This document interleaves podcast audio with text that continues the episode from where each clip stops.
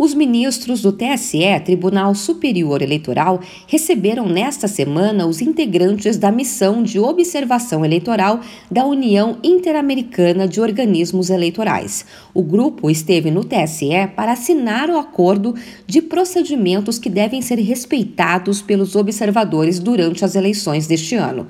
Para o presidente da corte, o ministro Edson Fachin, esse tipo de parceria favorece a cooperação internacional nas Américas. Não se trata apenas de uma visita, trata-se de uma presença enriquecedora, o que também permite abrir, a partir de logo, a continuidade de frentes de cooperação entre esse tribunal e organismos homólogos em nossa região. O olhar dos observadores da Uniore é uma mirada de autoridades eleitorais, de quem conhece de perto os desafios e as possibilidades de fortalecimento dos sistemas eleitorais e da participação democrática. Segundo Edson Fachin, a prioridade dos observadores será de conferir o funcionamento e a capacidade de auditar o sistema eletrônico de votação.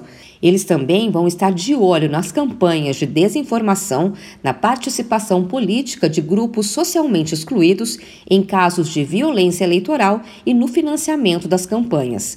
O chefe da missão, Lorenzo Córdova, afirmou que no mundo inteiro existem questionamentos sobre a democracia e seus resultados e que, por isso, os observadores têm o desafio de garantir eleições mais confiáveis.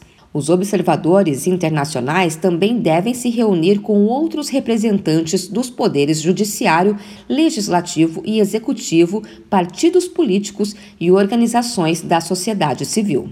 De São Paulo, Luciana Yuri.